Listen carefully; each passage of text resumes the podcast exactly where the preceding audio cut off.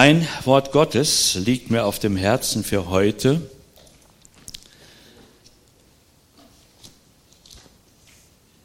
Eine Frage vorab, äh, was für ein Tag ist heute? Ja, außerdem?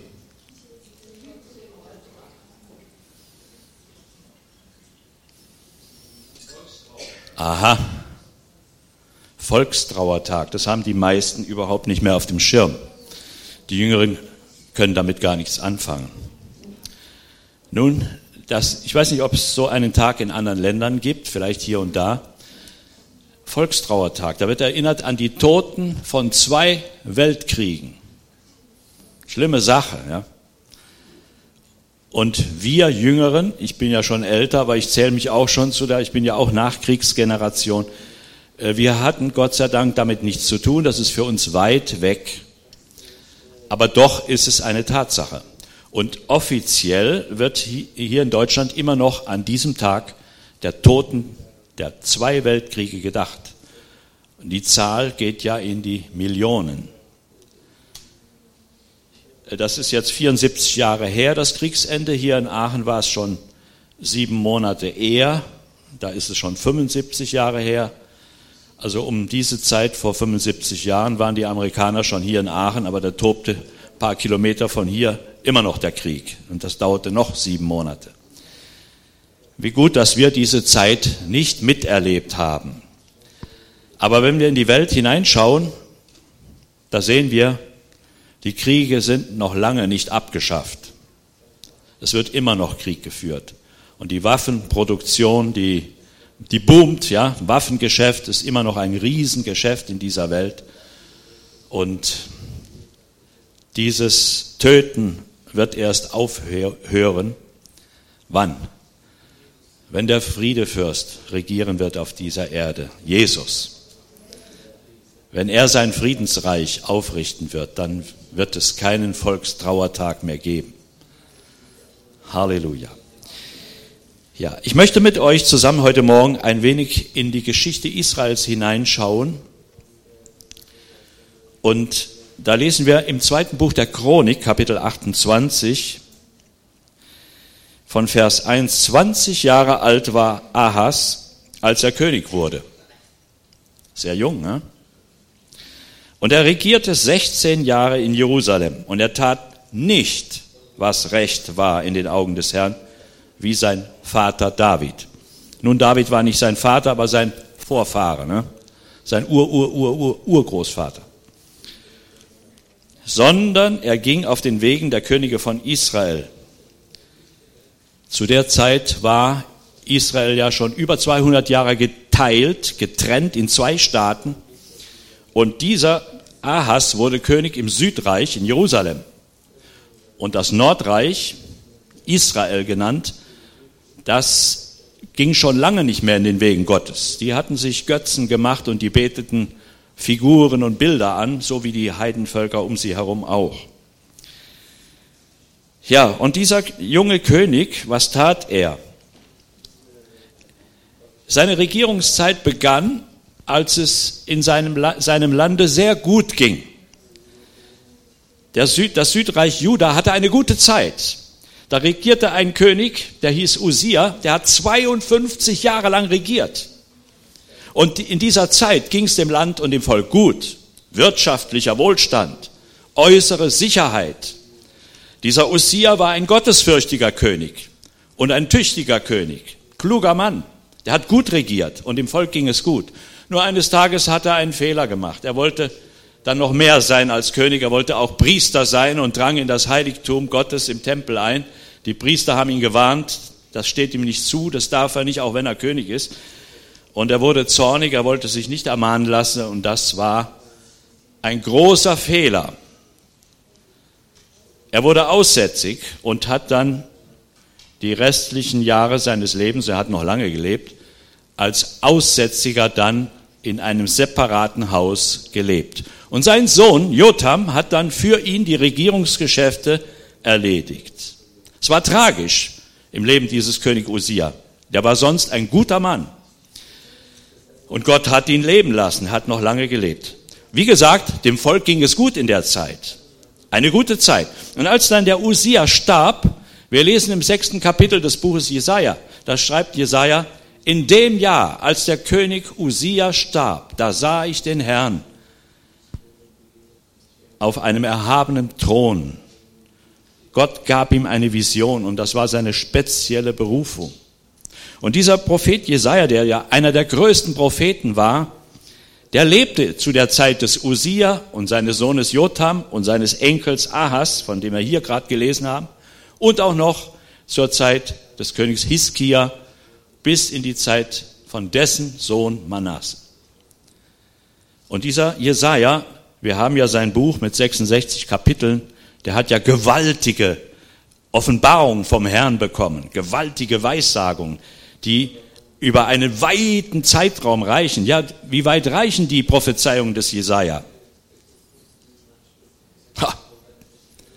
Bis ans Ende dieser Erde noch drüber hinaus, bis auf die neue Erde. Gewaltig. Und er hat auch sehr viel vom Messias, von Jesus prophezeit und geweissagt. Der Jesaja, der lebte zu der Zeit in Jerusalem.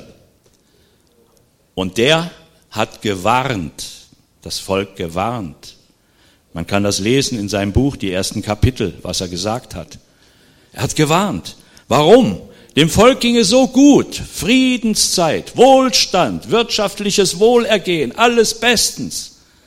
Aber die Leute, die wurden nachlässig in Bezug auf Gott. Die wurden bequem. Die wurden, ja, vergnügungssüchtig und so weiter.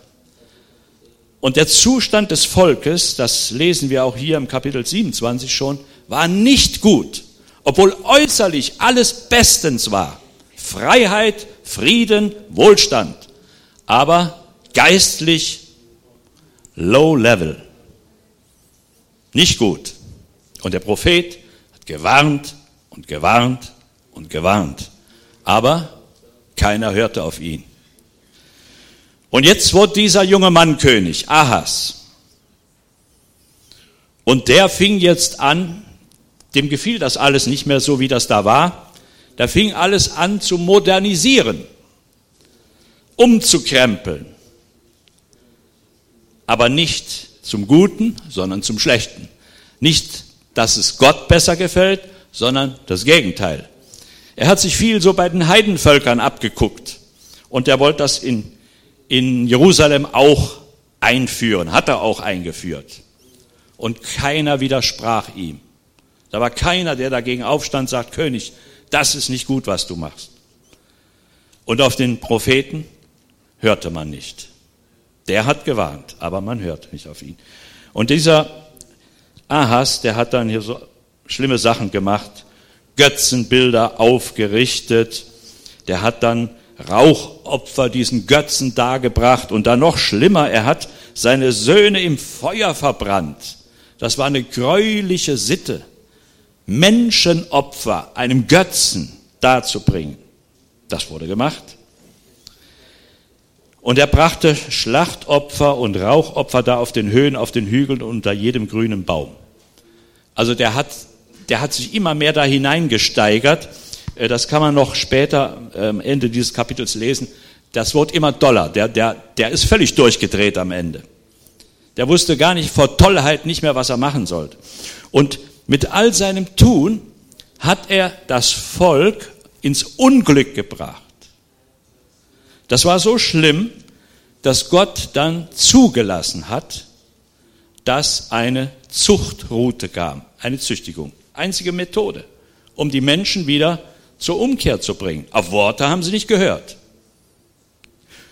Gott hat ja geredet. Er hat ja seine Propheten gesandt. Da war nicht nur der Jesaja, da war auch noch ein Prophet Micha, aber man hörte nicht auf sie.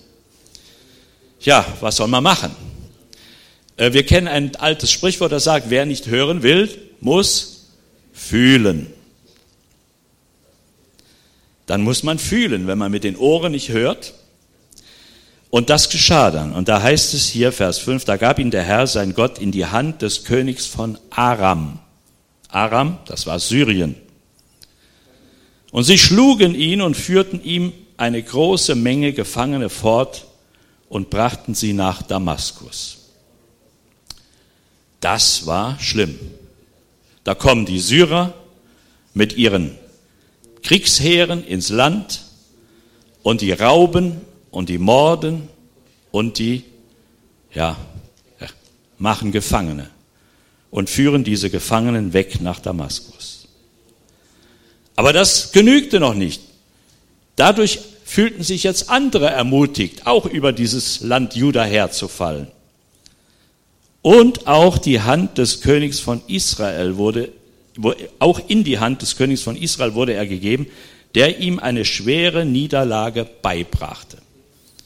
Jetzt kommen die getrennten Brüder vom Norden und fallen über Juda her. Die dachten, was die Syrer können, das können wir auch. Wenn man in die Geschichte des Volkes hineinschaut, dann sehen wir, dass dieses kleine Juda hat oftmals mächtigen Feinden widerstanden, hat mächtige Heere besiegt. Warum? Weil Gott mit ihnen war. Sie waren mit Gott und Gott war mit ihnen. Da waren sie unbesiegbar und unbezwingbar. Aber in dem Moment, wo sie Gott verlassen haben, sich von ihm abgewandt haben und stattdessen den Götzen gedient haben, da war die Kraft weg. Geschwister, so geht es uns auch. Mit dem Herrn sind wir stark und sind Überwinder. Aber ohne Gott, ohne Jesus sind wir schwach, hilflos, elend und können nicht widerstehen. Und so war es hier. Jetzt kommen die vom Norden auch, von Israel. Und Pekach, der Sohn Remaljas, das war der Herrscher dort im Nordreich, das war ein ehemaliger Offizier, der hatte die Macht gewaltsam an sich gerissen, indem er seinen Vorgänger umgebracht hatte. Der brachte in Juda an einem Tage 120.000 Mann um. Alles tapfere Leute, weil sie den Herrn, den Gott ihrer Väter, verlassen hatten. All ihre Tapferkeit nützte nichts. Ihr Mut half ihnen nicht. Sie hatten den Herrn verlassen. Sie konnten diesen Feinden nicht widerstehen. Und Pekach, der Sohn Remaljas, brachte in. Ja. Und dann heißt es hier, und die Söhne Israel führten von ihren Brüdern, also von denen von Juda, 200.000 Frauen, Söhne und Töchter gefangen weg. Auch raubten sie große Beute von ihnen und brachten die Beute nach Samaria, in ihre Hauptstadt. Das war der absolute Tiefpunkt in der Geschichte Judas. Sowas hatten die noch nie erlebt. So eine Niederlage. Und das hätten die vorher noch für unmöglich gehalten. Das kann gar nicht passieren. Wenn man liest, dieser Vorgängerkönig, der Usia, der hatte ein großes, starkes Heer. Der hatte Festungen, Burgen. Der hatte Kriegsmaschinen erfunden, große Katapulte, modernster Stand der, der Kriegstechnik. Hatte der alles. Die fühlten sich sicher. Wer will uns was anhaben? Aber ohne Gott, da nützt die beste Technik nichts. Und die besten Mittel helfen auch nicht. Und nun war die Katastrophe eingetreten. Die Syrer hatten ja schon viele Gefangene weggeführt. Die Zahl ist nicht genannt. Aber hier wird die Zahl genau angegeben. 200.000 Frauen und Kinder die Männer hatten sie ja totgeschlagen. Da waren vielleicht noch ein paar alte Männer dabei, aber keine jungen. Frauen, Kinder, Jugendliche, die mussten in die Gefangenschaft ziehen. Zu Fuß. Viele barfuß. Ein Elendszug.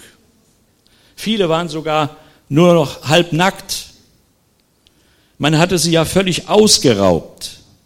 Viele hatten, waren gar nicht mehr richtig angezogen, hatten keine Kleidung. Viele von ihnen hatten keine Schuhe an den Füßen. Die mussten barfuß gehen über diese Steine. Die haben sich die, die Fuß, Füße blutig gelaufen. Und zu essen hat man ihnen auch nichts gegeben. Und dann zogen die da los. War ja nicht so sehr weit, aber doch immerhin so 70, 80 Kilometer. Ein Elendszug, ein Jammer. Und ihr könnt euch vorstellen, wie die sich gefühlt haben, diese Frauen und diese Kinder. Nicht nur die Situation war so furchtbar, sondern die Zukunft. Die hatten ja keine Hoffnung mehr. Wir ziehen jetzt in die Gefangenschaft. Was machen die mit uns? Ja, die halten uns als Sklaven oder sie verkaufen uns als Sklaven, sogar ins Ausland. Nicht auszudenken, was das für eine Zukunft ist. Was für eine Zukunft hatten diese Kinder, diese Jugendlichen? Das ist furchtbar. Ja, und diese Soldaten, die sie gefangen hielten, die freuten sich. Die hatten einen großen Sieg errungen, die hatten große Beute gemacht, wie es hier heißt, also nicht nur die Gefangenen, sondern sie hatten auch noch materielle Güter geraubt. Alles aus den Häusern geraubt. Gold, Silber, Edelsteine, Kleider, alles, was von Wert war, mitgenommen. Tiere, ja, Vieh geraubt. Und die haben sich schon ausgerechnet, wenn wir jetzt nach Hause kommen, dann wird gefeiert. Da wird der Sieg gefeiert. Und dann haben wir alle genug Geld von dieser großen Beute. Mensch, da haben die es schon ausgedacht. Ich werde mir ein besseres Haus kaufen oder ein neues bauen und werde Geschäft aufmachen, werde dies tun, jenes tun. Tolle Zukunft. Wie es diesen Elenden dabei geht, war denen doch völlig egal. Herzlos, kalt, unbarmherzig. So können Menschen sein. Aber als sie dann in ihre Hauptstadt kommen, nach Samaria, dann erwartet sie dort eine Überraschung. Damit hat keiner gerechnet. Die haben jetzt gerechnet, wir werden mit Jubel empfangen. Siegeszug, Triumphzug, große Feier. Der König wird uns empfangen. Wir werden öffentlich belobigt werden und kriegen Orden und Ehrenzeichen an, angehängt und so weiter, ja. Aber da geschah etwas anderes. Warum? Gott hat das alles gesehen. Gott sieht, was die Menschen so treiben auf dieser Erde. Er sieht es auch heute. Er schaut auf jeden Einzelnen, was er so tut und macht. Und Gott hat auch das gesehen. Und das hat ihm nicht gefallen. Und was hat Gott gemacht? Er hat so gehandelt, wie er meistens handelt, auf seine Art. Er sendet einen Menschen dorthin. Einen Mann. Ein einziger. Den sendet Gott dorthin. Und er lebte sogar dort. Und er hieß Odet. Sein Name war Odet. Ich habe mal nachgeschaut, die Namensbedeutung. Das heißt so viel wie Aufrichtung. Aufrichtung oder ja, aufrichten, helfen. Also Gott sendet da einen hin zum Helfen, zum Aufrichten. Wen denn? Ja, diese elenden Gefangenen. Und da lesen wir, und dort war ein Prophet des Herrn mit Namen Odet, und er ging hinaus dem Heer entgegen, das nach Samaria kam und sagte zu ihnen, stell dir mal vor, ein Mann geht einem siegreichen Heer entgegen und er sagt, Väter, äh, Entschuldigung, er sagt zu ihnen, Siehe, weil der Herr, der Gott eurer Väter, über Juda zornig war, hat er sie in eure Hand gegeben. Also da hat er schon mal ein bisschen von ihrem Ruhm ab, abgeschnitten. Ne? Nicht, weil ihr so tolle Kerle seid, weil ihr so gewaltige Helden seid, habt ihr den Sieg gehabt. Nein, ihr habt nur deswegen gesiegt, weil Gott zornig war über Juda, sonst hättet ihr überhaupt keine Chance gehabt gegen die. Da wurde also, wurden sie schon mal ein bisschen kleiner gemacht, die siegreichen Helden, die da kamen. Und dann sagt er,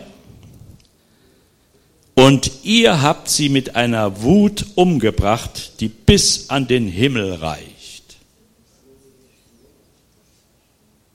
Ihr habt das, ihr habt die Sache sehr überzogen. Ihr habt's übertrieben. Ihr habt über das Maß gehandelt. Ihr habt Grenzen überschritten. Das hättet ihr nicht tun dürfen. Und jetzt kommt das dritte. Und nun gedenkt ihr euch die Söhne Judas und Jerusalems zu Knechten und Mägden zu unterwerfen. Jetzt wollt ihr die noch für alle Zeiten unterjochen, zu Sklaven machen. Da denkt ihr euch so in eurem Herzen. Das ist euer Plan. Sind aber nicht bei euch selbst Verschuldungen gegen den Herrn, euren Gott? Ihr habt vielleicht gedacht, ja, die haben das verdient, die sind ja, die sind ja von Gott abgefallen und die müssen jetzt mal ordentlich eins rüberkriegen, die müssen mal gezüchtigt werden und Gott benutzt uns jetzt, um es denen mal zu zeigen und um die zu strafen. Aber habt ihr mal überlegt, dass ihr selber Sünder seid? Ihr habt selber genug Dreck am Stecken, ja?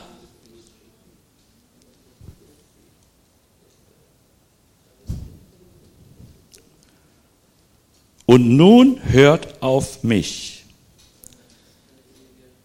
Nun hört auf mich. Und jetzt kommt was. Jetzt waren die ganz ohr. Was will der jetzt von uns? Hört auf mich und schickt die Gefangenen zurück, die ihr von euren Brüdern weggeführt habt. Denn die Zornglut des Herrn ist über euch. Boah, das war eine Botschaft. Damit hat keiner gerechnet. Sowas. Das war wie so ein Dusche kaltes Wasser. Anstatt jetzt mit Jubel empfangen zu werden und viel Ehre zu bekommen, Belobigungen und Auszeichnungen, kriegen sie jetzt einen kalten Eimer Wasser übergeschüttet. Und der verlangt noch, was verlangt der? Schickt die alle zurück. Alle Gefangenen zurück. Ja, wo gibt's denn sowas? Hat es denn sowas jemals gegeben? Gefangene zurückschicken? Das ist doch unsere Beute, das ist doch unser gutes Recht, das ist Kriegsrecht, das steht uns zu. Damit machen wir, was wir wollen. Und hier sagt der Mann Gottes, schickt die zurück. Ja. Und jetzt, was geschieht jetzt? Vielleicht ein Moment der Stille, eine Spannung in der Luft. Wie werden sie reagieren? Werden die jetzt wütend werden, werden, diese Soldaten, diese Offiziere? Werden sie sagen, wer hat, wer hat dich denn hierher geschickt? Was hast du uns denn zu sagen? Wer bist du denn? Mach, dass du hier wegkommst. Du hast uns gar nichts zu sagen. Nein, die Soldaten sind ganz still. Die sagen gar nichts. Die, die müssen den Schock erstmal verdauen. Das war ein Schock. Aber jetzt geschieht etwas. Da traten Männer von den Sippenhäuptern der Söhne Ephraim, nämlich Asaja, der Sohn Jochanans, Berecher, der Sohn Meschilemots und Jehiskia, der Sohn Schallums und Amasa, der Sohn Hadleis, vor, vor die vom Heereszug heimkehrenden und sagten zu ihnen. Jetzt kommen vier Clan-Chefs, vier Sippenhäupter oder äh, äh, Stammes Häupter, Fürsten könnte man auch sagen. Und die sagen jetzt, ihr sollt die Gefangenen nicht hierher bringen, denn ihr habt vor, unsere Sünden und unsere Verschuldungen zu vermehren, zusätzlich zu der Verschuldung, die auf uns liegt. Unsere Schuld ist doch schon groß und eine Zornglut ist über Israel. Ja, jetzt war die Entscheidung gefallen. Der Mann Gottes hat die Botschaft Gottes überbracht. Was damit geschieht, war jetzt nicht mehr seine Sache. Die mussten jetzt entscheiden. Aber die wussten nicht, was, wie sollen sich entscheiden, die Soldaten. Die waren unschlüssig, die standen jetzt da, die wollten doch ihre Beute nicht hergeben. Aber diese vier Fürsten, die auftreten, die Stammesoberhäupter, die haben den Ausschlag gegeben. Die haben gesagt, Männer, bringt die Gefangenen nicht hierher. Wir haben schon genug Schuld auf uns geladen. Der Zorn Gottes ist über uns. Bringt die zurück. Das ist eine bemerkenswerte Sache. Denn über 200 Jahre war dieses Nordreich Israel von Gott abgefallen. Und solche Worte waren dort niemals zu hören. Die wollten davon nichts wissen. Von wegen, wir haben Schuld, wir haben Sünde. Das, das waren Worte, die man dort nie zu, behören, zu hören bekam. Aber hier war ein Wandel eingetreten. Da war, geschah etwas unter diesen. Die bekommen auf einmal ein Bewusstsein ihrer Schuld, ihrer Sünde. ihres Zustandes vor Gott. Das war schon ein gnädiges Wirken Gottes unter ihnen, was es da lange, lange, lange nicht gegeben hat. Und jetzt kommt was Wunderbares. Da gaben die Bewaffneten die Gefangenen und die Beute vor den Obersten und der ganzen Versammlung frei. Nicht nur die Gefangenen, auch die ganze Beute haben sie hergegeben. Gold, Silber, Edelsteine, Wertsachen, Kleidung, alles abgegeben. Das ist gewaltig. Und die Männer, die mit Namen angegeben wurden, also die vier Fürsten, standen auf und nahmen sich der Gefangenen an. Und alle von ihnen, die nackt waren, bekleideten sie aus der Beute. Sie bekleideten sie und gaben ihnen Schuhe. Guido, ne? Schuhe. Und speisten, speisten und tränkten sie. Die waren hungrig und durstig eigenartig. Bis dahin hat kein Mensch Mitleid mit denen gehabt. Kein Erbarmen, keine Barmherzigkeit. Und jetzt auf einmal bekommen die alle Gefühle. Die bekommen alle ein mitfühlendes Herz. Die werden auf einmal barmherzig. Die sehen auf einmal, Mensch, die haben ja gar keine Schuhe an den Füßen. Die haben sich die, die Füße blutig gelaufen. Viele von denen, die, die, die, die haben ja gar nichts anzuziehen. Die sind doch hungrig, die haben doch schon vielleicht zwei Tage nichts, nichts gegessen. Die haben Durst. Sie bekleiden sie, sie geben ihnen zu essen und zu trinken. Und was machen sie noch? Und salbten sie. Die kümmern sich auf einmal um die Verwundeten. Das, da ist dann so ein, ein Henri Dunant ist da aufgetreten auf einmal, ja, und gesagt, hier, Rotes Kreuz, ja, oder Roter Halbmond. Wir müssen für die Verwundeten sorgen. Die salben sie, kümmern sich um die Verwundeten, um die Verletzten.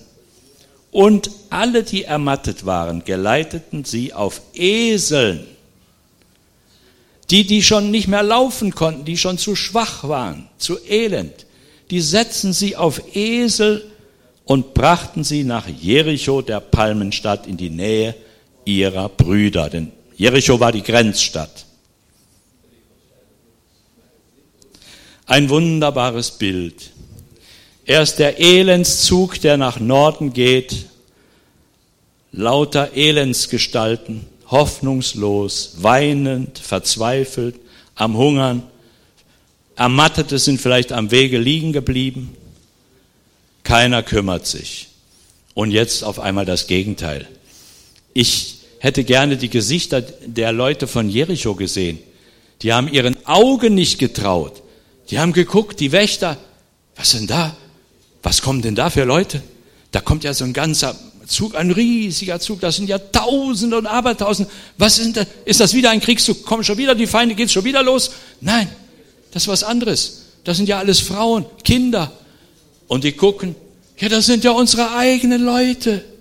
Die bringen die zurück.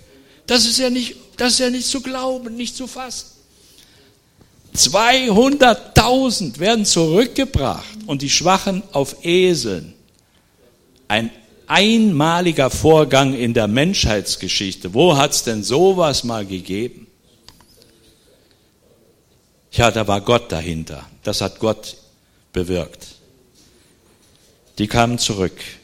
Und dann kehrten sie nach Samaria zurück, also diese Begleiter, die sie hingebracht haben.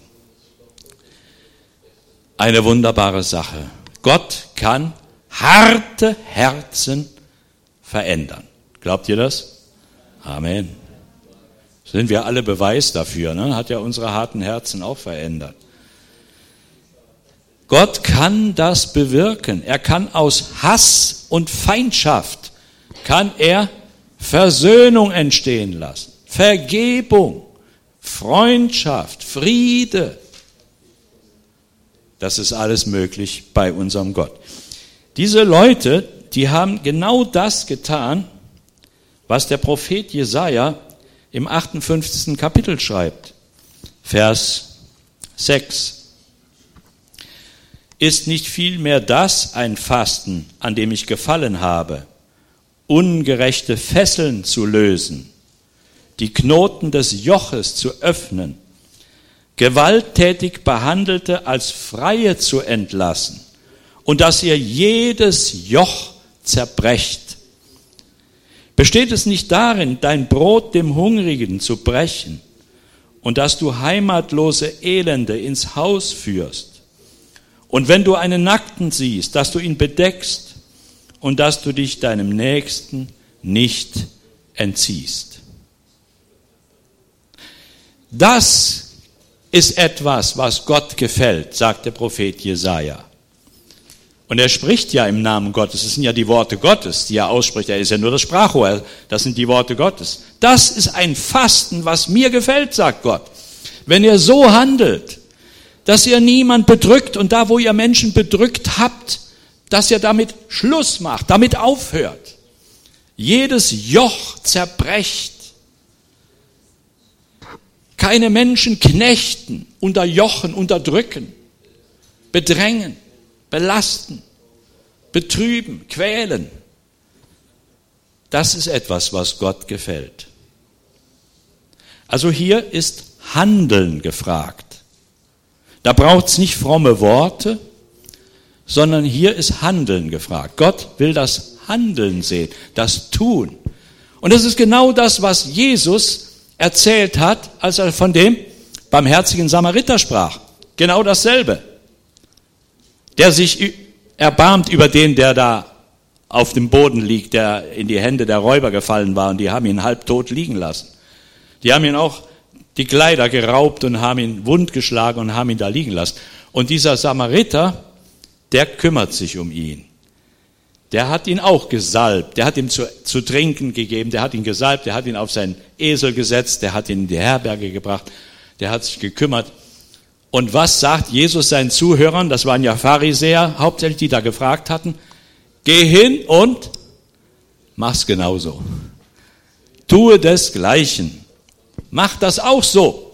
Halleluja.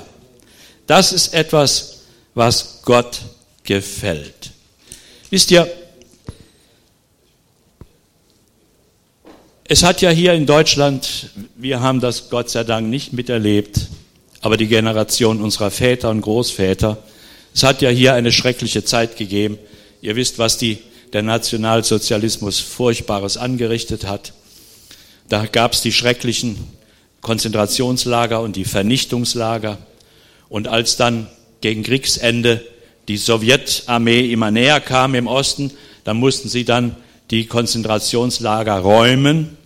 Und was haben sie gemacht mit den noch lebenden Gefangenen? die haben sie dann in sogenannten Todesmärschen, haben sie die nach Westen getrieben. Und das geschah im Winter.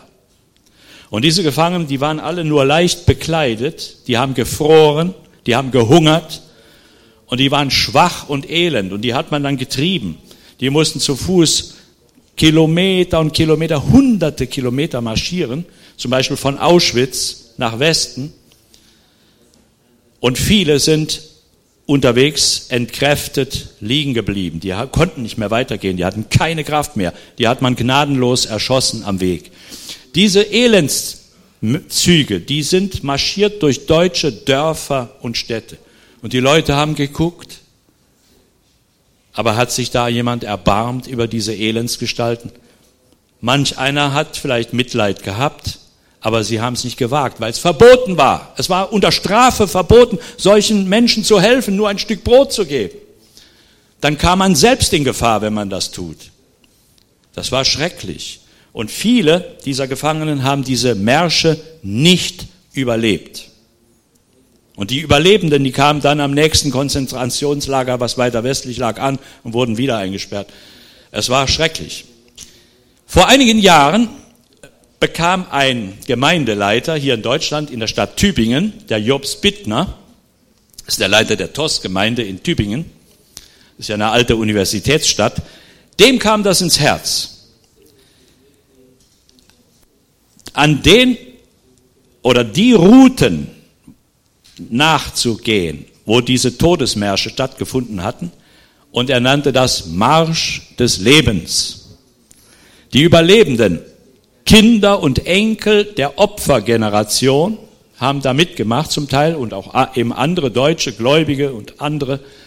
Und es waren auch eingeladen Kinder und Enkel der Tätergeneration. Und sie sind diese gleichen Wege marschiert wie die damals. Nur war es jetzt kein Todesmarsch mehr, jetzt war es ein Marsch des Lebens. Und könnt ihr euch vorstellen, das hat einen Impact gegeben, das hat viele Herzen berührt. Das hat große ja, äh, Resonanz gebracht. Sie haben diese Märsche gemacht in Polen, wo die Lager waren, in Ostdeutschland, in der Ukraine. Und es kamen Kinder und Enkel der Täter und der Opfer zusammen. Und es gab Versöhnung. Viele der Kinder oder Enkel der Täter, die haben dann stellvertretend um Vergebung gebeten für das, was ihre Väter und Großväter getan hatten. Und das hat viele, viele Herzen bewegt, weltweit. Die haben in vielen Ländern diese Märsche durchgeführt und auch dann Gottesdienste gefeiert. Es hat viele Tränen gegeben und viel Versöhnung. Halleluja! Versöhnung. Das ist etwas Wunderbares. Jesus ist der Fürst des Lebens. Gott will, dass wir leben. Halleluja. Gott will nicht den Tod des Sünders, sondern dass er sich bekehre und lebe, ewiglich lebe. Halleluja. Und dazu ist es nötig, dass auch die Kinder Gottes auch in Versöhnung leben, dass sie das praktizieren, so wie wir es hier gelesen haben. Meine Tante Anneliese, das war die erste, die sich bekehrt hat in unserer Familie. Und äh, ihr Verlobter kam im Krieg um und nach dem Krieg, dann hatte sie einen Freund, das war ein Jurastudent und er bekam dann Tuberkulose und war zwischen Leben und Tod. Und in dieser ganzen Not, da fing sie an, Gott zu suchen. Und da hat sie zu Gott gefleht um sein Leben und hat wohl auch ein Gelübde getan. Und Gott hat das Wunder getan. Er hat diesen todkranken Studenten, Nachkriegszeit, da war ja Hunger und da war ja großer Mangel hier in Deutschland, da waren viele krank. Gott hat diesen Studenten gesund werden lassen. Und sie hat sich bekehrt, ihr Leben Jesus übergeben, aber er hat das nicht verstanden. Und da trennten sich ihre Wege. Er wollte davon nichts wissen. Und dieser Mann, der hat dann Karriere gemacht als Richter.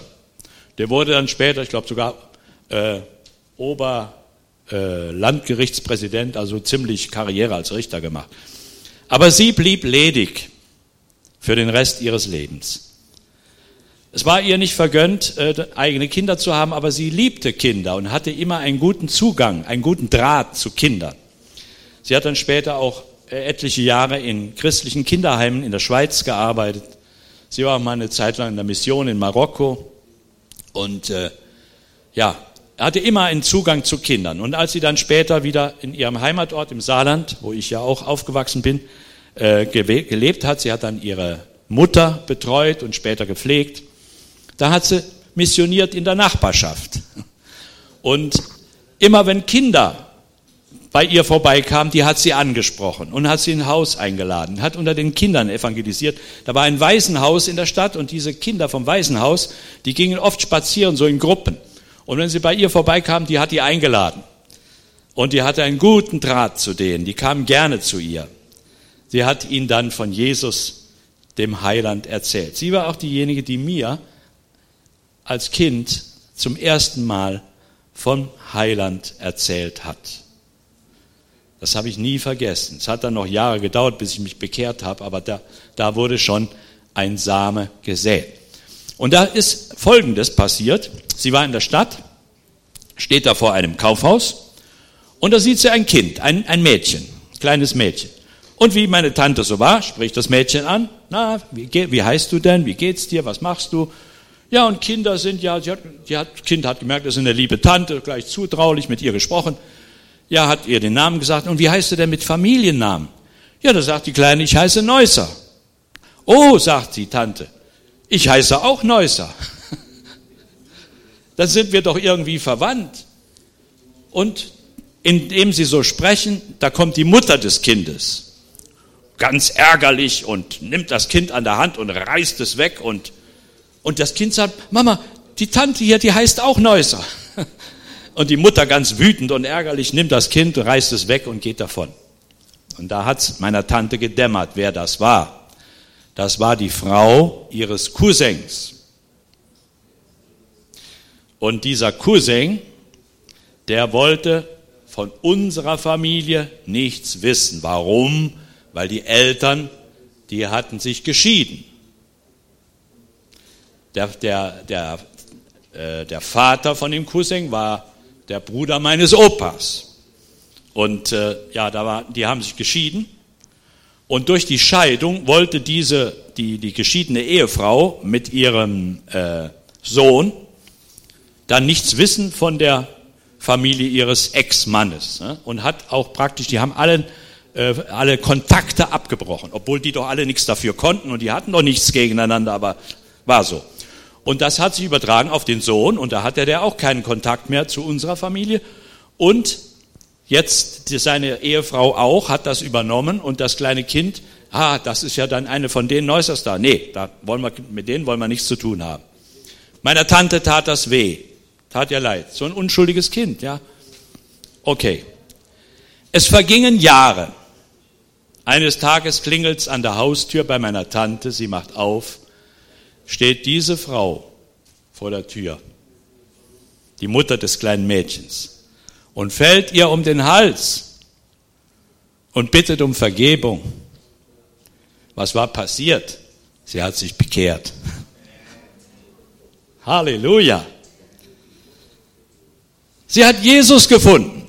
Und dann hört alle Feindschaft auf. Dann ist Ende mit Krieg, ja? Ende mit Feindschaft, Ende mit Hass. Und sie wurden dann Schwestern im Herrn, die sich lieb haben. Halleluja. Das macht Gott. Geschwister, das ist etwas, was Gott gefällt. Wenn das Joch zerbrochen wird, wenn die Trennungen aufhören, wenn man aufeinander zugehen kann, wenn man sich in den Arm nehmen kann.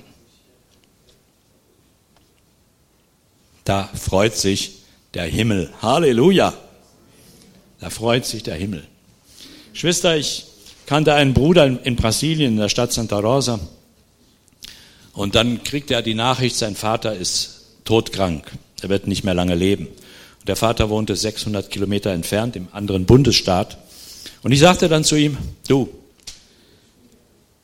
du solltest deinen Vater besuchen. Der lebt nicht mehr lange.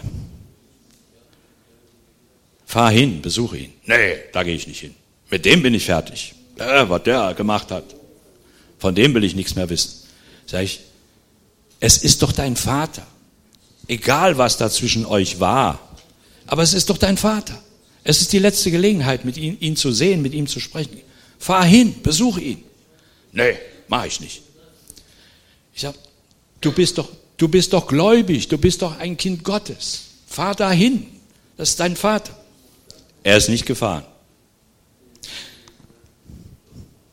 Wisst ihr, was aus dem Mann geworden ist? Der ist nicht lange danach ziemlich abgestürzt. Das, das war wie ein Fluch, was über sein Leben kam. Es ist nicht gut, Barmherzigkeit zu verweigern. Wir können uns das nicht leisten als Gotteskinder, der wir die Liebe Gottes erfahren haben, die Vergebung Gottes erfahren haben, die Barmherzigkeit Gottes erfahren haben. Wir können uns das nicht leisten, unbarmherzig zu sein, unversöhnlich zu sein, hart zu sein. Das geht gar nicht. Und wenn man das doch tut, so wie der das getan hat, dann kommt man unter das Gericht Gottes. Da geht es dann so, wie der Prophet gesagt hat zu den in Israel. Der Zorn Gottes ist schon über euch. Aber das muss nicht sein. Man kann das überwinden. Da war ein anderer Bruder und er war von Beruf Bauer, aber der hatte eine Gabe zu predigen. Er war ältester in der Gemeinde und der hatte eine Gabe zu evangelisieren. Und wir haben ihn viel eingesetzt für Evangelisation. Und wo der gepredigt hat, da haben sich die Menschen bekehrt. Und jetzt kommt da ein Problem in sein Leben. Der hatte da Land, ein Stück Land, was er mal irgendwann mal gekauft hatte. Und jetzt kamen da Leute, haben gesagt, ey, das stimmt da nicht mit der Grenze und das, da ist ein ganzes Stück, das gehört eigentlich dir nicht, das gehört eigentlich uns. Das war damals nicht richtig vermessen und so weiter und das hat äh, da Erbteilung gegeben und so. Und da ist jetzt die Grenze, stimmt nicht. Wir wollen das haben. Da sagt er aber, aber hallo, ich habe das rechtmäßig gekauft. Ich habe das Land doch nicht gestohlen. Ich habe es gekauft. Es ist doch, ich habe es bezahlt. Es ist doch mein Land. Was wollt ihr denn? Ja, aber das stimmt ja alles nicht und sie und so weiter und so fort.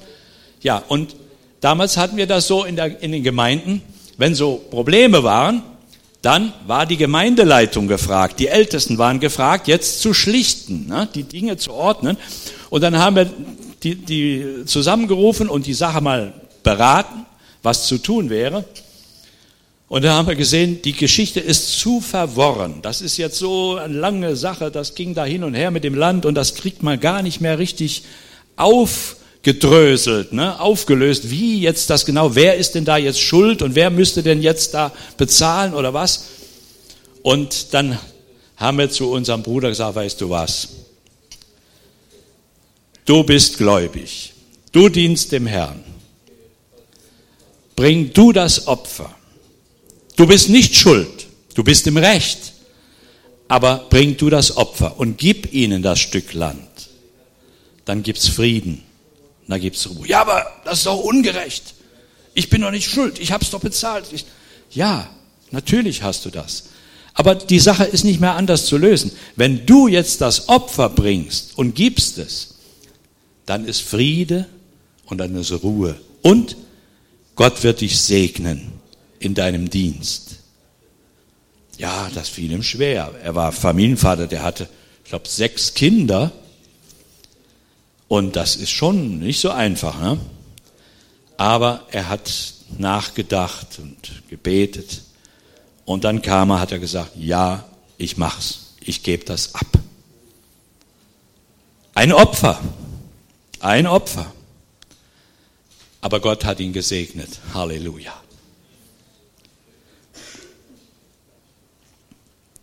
Gott konnte ihn gebrauchen.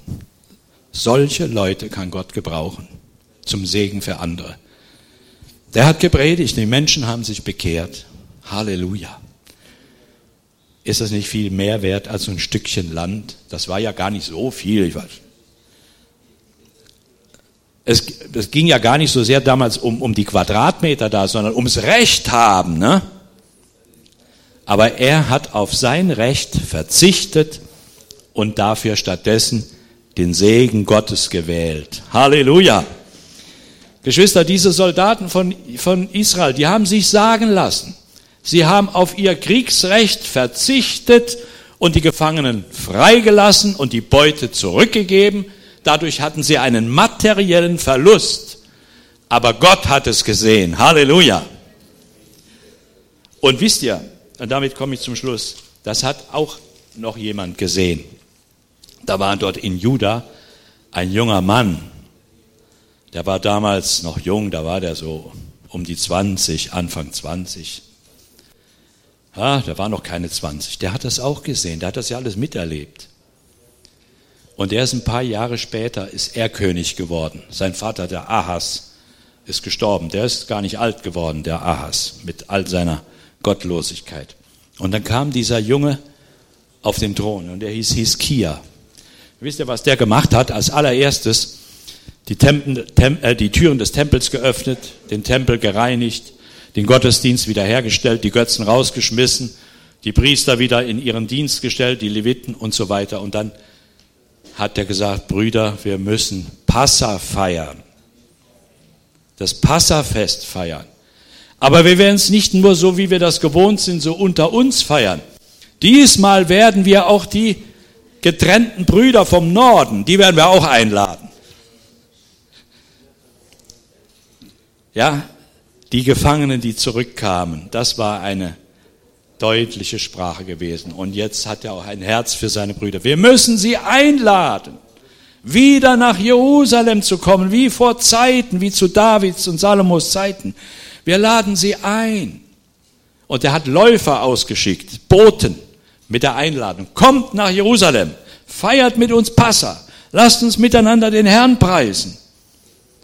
Und viele haben gelacht, haben gespottet, haben gesagt, ihr, ihr spinnt doch, bleibt uns da, bleibt uns nur weg mit eurem, mit eurem Tempel da, lasst uns in Ruhe. Aber da waren Leute, die gingen in sich und die haben gesagt, ja, wir kommen.